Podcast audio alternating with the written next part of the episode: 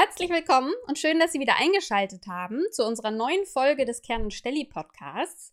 Mein Name ist Nina Martinsen und ich möchte mich heute mit Thomas Reichwein, dem Produktmanager für interaktive Lösungen bei uns, mal über Dokumentenkameras unterhalten. Hallo Thomas. Hallo Nina.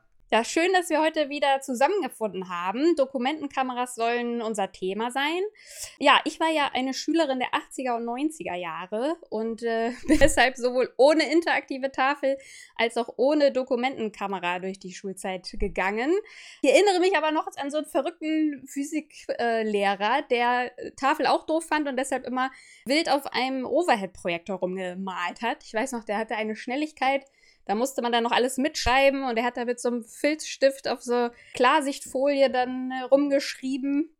Und das ist so meine Erinnerung, meine Schulzeit. Das, das kommt mir in der Tat sehr vertraut vor, wobei ich jetzt im Moment immer noch rätsle mit äh, Schülerinnen der 80er und 90er, weil das deckt sich auch mit meiner Schulzeit, aber irgendwie habe ich das wohl anders gemacht als du, aber egal. Nein, aber ich, ich kann mich da wirklich noch sehr, sehr gut dran erinnern, an, an diese, diese Klassenräume, diese Ausstattung. Ich weiß nicht, ob du das auch noch kennst und eine Erinnerung hast, dieses, dieser Geruch von diesen kopierten Arbeitsblättern, diese bräunlichen Arbeitsblätter, die immer so ein bisschen vom Kopierer nach Alkohol gerochen haben. Also ja, mhm. das waren, waren echt schlimme Zeiten. Also Liebe Zuhörer, Sie sehen, wir hatten eine schwere Kindheit. Genau, zumindest eine schwere Schulzeit. Und äh, genau, ein bisschen ist es ja jetzt so, dass man der jetzigen Schülergeneration ja wahrscheinlich was so ein bisschen erklären muss. Was ist ein Overhead-Projektor, so wie man manchmal im Fernsehen sieht, wo Leute erklären äh, oder Eltern erklären, was ein Videorekorder ist. Weil ja, den Overhead-Projektor, den, der hat in den meisten Klassenräumen ausgedient. Ähm, Würde ich sagen, oder warum meinst du, ist das so und wieso ersetzen die heutigen Dokumentenkameras diese sogenannten OHPs? Die Dokumentenkameras sind ja sowas wie, wie der legitime Nachfolger der Overhead-Projektoren oder Tageslichtprojektoren. Aber um das grundsätzlich erstmal zu verstehen, was waren denn diese, diese Einsatzmöglichkeiten dieser originären Overhead-Projektoren oder Tageslichtprojektoren? Was war die Faszination, die die Lehrer darin gesehen haben? Also es war natürlich so, dass man mit dieser Möglichkeit auf Folien zu schreiben, entweder bedruckte Folien oder man hat mit transparenten Folien gearbeitet und dann mit diesen wasserlöslichen Folienmarkern dort drauf geschrieben. Diese Möglichkeit war natürlich wunderbar, um der Klasse durch eine Projektion auf eine Leinwand zeigen zu können, was man da gerade macht. Ja, und zwar genau. deutlich mhm. flexibler mhm. und einfacher, als das vielleicht mit der, mit der Tafel war, weil man diese Folien auch immer wieder dynamisch wechseln konnte und so weiter. Es war also wirklich dadurch was Wunderbares, was ja eigentlich in allen Klassenräumen, zumindest in den mittleren, späten 80er Jahren so der Standard war und halt immer wieder genutzt wurde, auch jenseits von, von irgendwelchen Hörsälen. Und die Dokumentenkameras heutzutage sind erstmal vielleicht aus der Idee, der Faszination für diese Arbeitsweise der ja, elektronische digitale Nachfolger dieser Möglichkeit mit Overhead- oder Tageslichtprojektoren zu arbeiten. Das heißt, dass man quasi mit der Dokumentenkamera, wenn das, das der, wenn das der digitale Nachfolger ist, dass man dann ja ähnliche Anwendungsbereiche oder die gleichen Anwendungsbereiche hat wie auch mit dem Overhead-Projektor. Welche sind denn das? Also welche, wie nutzt man die Dokumentenkamera heute im Unterricht? Also genau, das ist jetzt erstmal so, wie du es schon gesagt hast, dass ich dieselben Möglichkeiten habe, die ich auch entsprechend mit den alten Systemen hatte. Es kommt aber noch was ganz Neues hinzu. Ich kann nämlich relativ einfach darüber, über so eine Dokumentenkamera, Präsentationen von, von Schülern einfach visualisieren. Ja, alles, was ich ausgedruckt mhm. habe, unter die Kamera legen und damit sieht es jeder. Das ist mit Overhead-Projektoren in der Form ja nicht immer so einfach möglich gewesen. Ich kann Hausaufgabenbesprechungen zum Beispiel machen. Also ganz unkompliziert eine Hausaufgabe einfach unter die Kamera legen. Die ganze Klasse sieht das und ich kann da natürlich wunderbar drüber sprechen. Und natürlich auch spontan auf Unterrichtssituationen eingehen. Also, wenn ich jetzt eines Morgens feststelle, es gibt eine Schlagzeile in der Tageszeitung und diese Schlagzeile passt ideal zu meinem Unterricht, dann kann ich die Tageszeitung einfach mitbringen, kann die unter die Dokumentenkamera legen und kann natürlich diesen Artikel als Lernimpuls setzen, als Grundlage für meinen Unterricht und kann damit natürlich äh, über dieses Ereignis dann reden. Ich kann natürlich auch äh, mit den entsprechenden Dokumentenkameras Modelle oder Experimente visualisieren. Ja, also all das, was unter der Kamera wirklich passiert, für die gesamte Klasse sichtbar machen. Und das natürlich deutlich besser, dadurch, dass ich Zoom-Funktionen habe, kann also Details dann in den Vordergrund stellen. All das ist jetzt natürlich mit Dokumentenkamera möglich, bis hin das Ganze wirklich festzuhalten als Foto ja, oder auch als, als Videosequenz.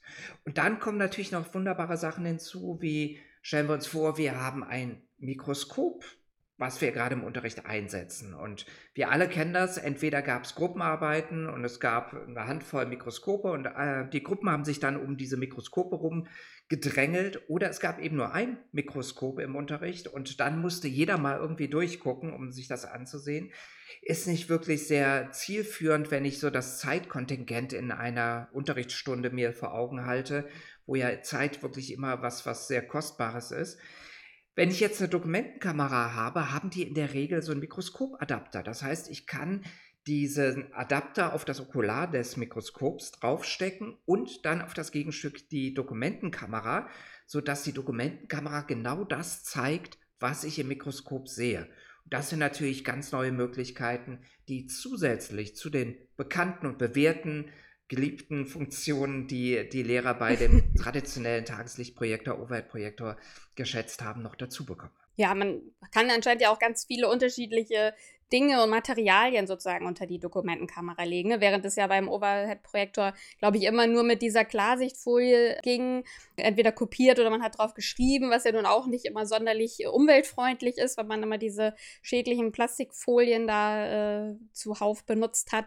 Und das äh, zum einen der Umweltaspekt, aber auch eben die Möglichkeiten, was man alles drunter legen kann, wie dein Beispiel mit dem aktuellen äh, Zeitungsausschnitt und, und so weiter. Also das ähm, das ist natürlich dann wieder der Vorteil der Digitalisierung, dass man da bestehende Systeme um sehr viele neue Anwendungsbereiche ergänzt werden. Nun gibt es ja sehr vielfältige Hersteller von Dokumentenkameras, wovon wir auch einige im Portfolio haben, sei nur mal Elmo und Epson genannt. Also viele Hersteller haben auch einfach die Dokumentenkamera, weil die so ein, ein äh, Gerät ist, sage ich mal, was überall in jedem Klassenraum inzwischen zu finden ist, ähm, jetzt auch äh, ja, im Portfolio haben.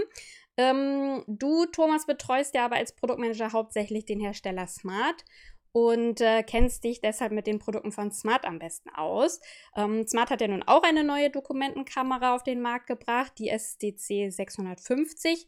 Magst du vielleicht mal am Beispiel dieser Dokumentenkamera erklären, was die Vorteile für einen interaktiven Unterricht sind? Was macht diese Dokumentenkamera so besonders? Ja, gerne. Also grundsätzlich, du hast es ja schon gesagt, diese Sparte Dokumentenkameras ist eine der am meist verkauften bei uns im Portfolio. Das heißt, wir verkaufen über zig Jahre hinweg jetzt schon Dokumentenkameras als eine der am besten verkauftesten Lösungen. Das hat natürlich einen Grund. Und dann ist es natürlich wichtig, dass man auch ein bisschen differenziert, was die Lösung jeweils repräsentiert und kann. Und ja, du hast gesagt, die Smart-Dokumentenkamera ist aus Sicht des Smart-Kunden natürlich etwas Besonderes. Warum? Naja, zum einen, es gibt eine nahtlose Integration in die Tafelsoftware. Das ist bei Smart mhm. eben die sogenannte Notebook-Software. Was ist damit gemeint mit nahtloser Integration? Wenn ich mir jetzt eine Lehrerin oder einen Lehrer vorstelle, dann möchte die im Unterricht äh, natürlich das Bild der Kamera möglichst harmonisch einfach in das Tafelbild integrieren. Und das gelingt eben mit der Smart Dokumentenkamera ganz hervorragend. Ich habe einen Tastendruck in der Software. Ich muss die Software nicht verlassen, muss nicht auf eine separate Software wechseln, sondern kann in dieser Tafelsoftware auf eine Taste drücken und schon sehe ich das Live-Bild der Kamera.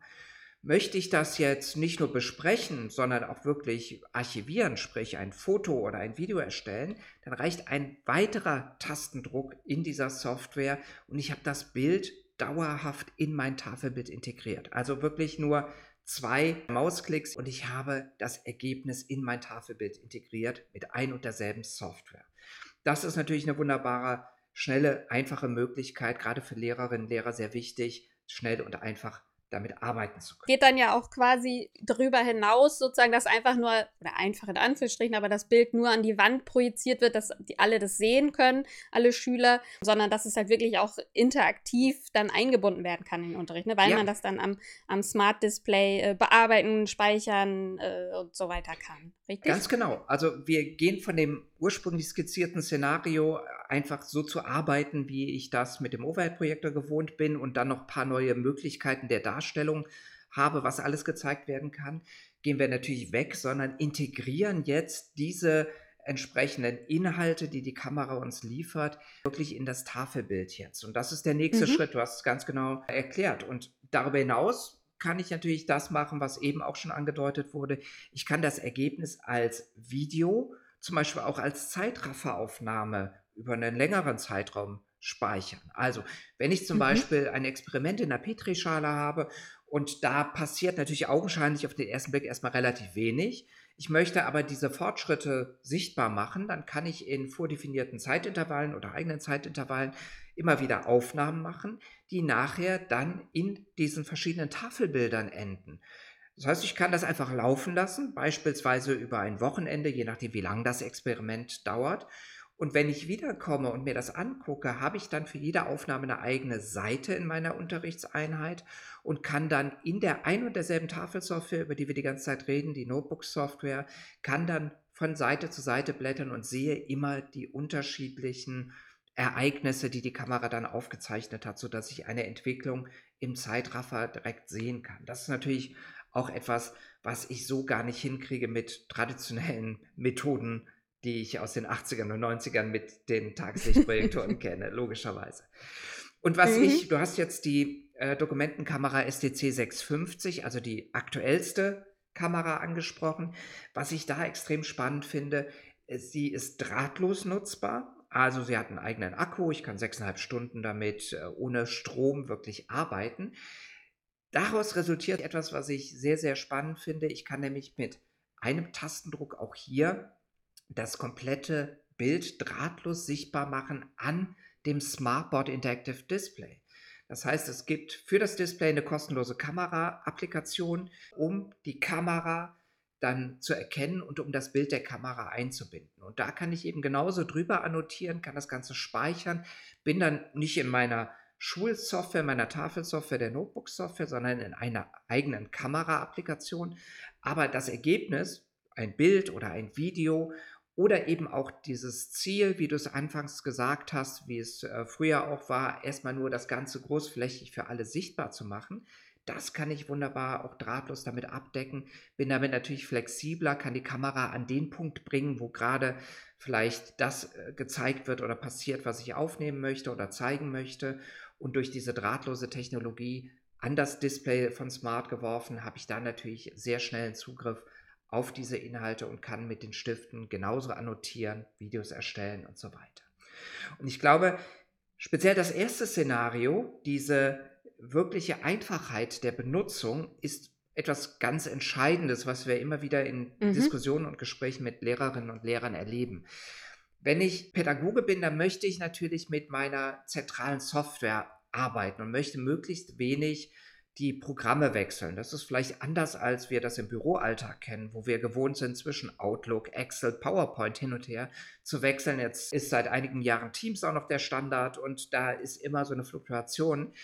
Das ist bei Lehrerinnen und Lehrern ein bisschen anders. Die haben also wirklich ganz gerne ein zentrales Werkzeug, was sie nutzen. Und wenn sich eine Kamera dann wie die Smart-Dokumentenkamera so in diese Software integriert, dass ich mit ein oder zwei Klicks, je nachdem, was ich machen möchte, all das realisieren kann, ohne die Software zu verlassen. Ich muss keine neue Software lernen, ich bleibe in meinem gewohnten Kontext, ist das natürlich eine extreme Erleichterung und ein extremer Mehrwert für das unkomplizierte Darstellen dieser Kamerabilder und Nutzung in der Tafelsoftware in meiner Unterrichtseinheit.